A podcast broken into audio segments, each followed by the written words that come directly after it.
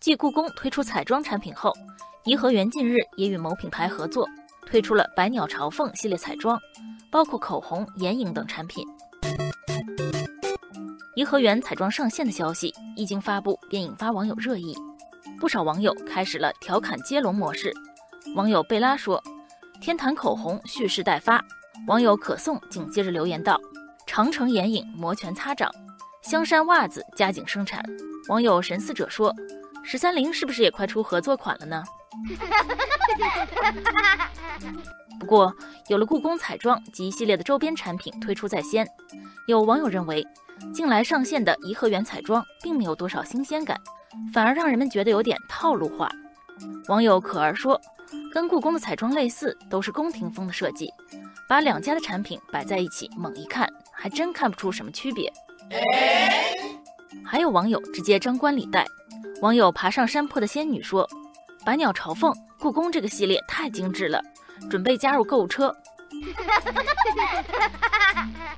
网友蓝山之前打算抢购故宫的口红，他说：“故宫口红太火了，没抢上就下架了。”但谁知颐和园也上彩妆了，点开页面一看，跟之前故宫的彩妆大同小异，反而没有抢购的热情了。还有网友质疑，这个联名系列是形式大于内容。网友清风明月说：“百鸟朝凤系列的口红颜色跟这个合作品牌之前出过的不少产品雷同，但价格却因为是联名款而贵了一些。”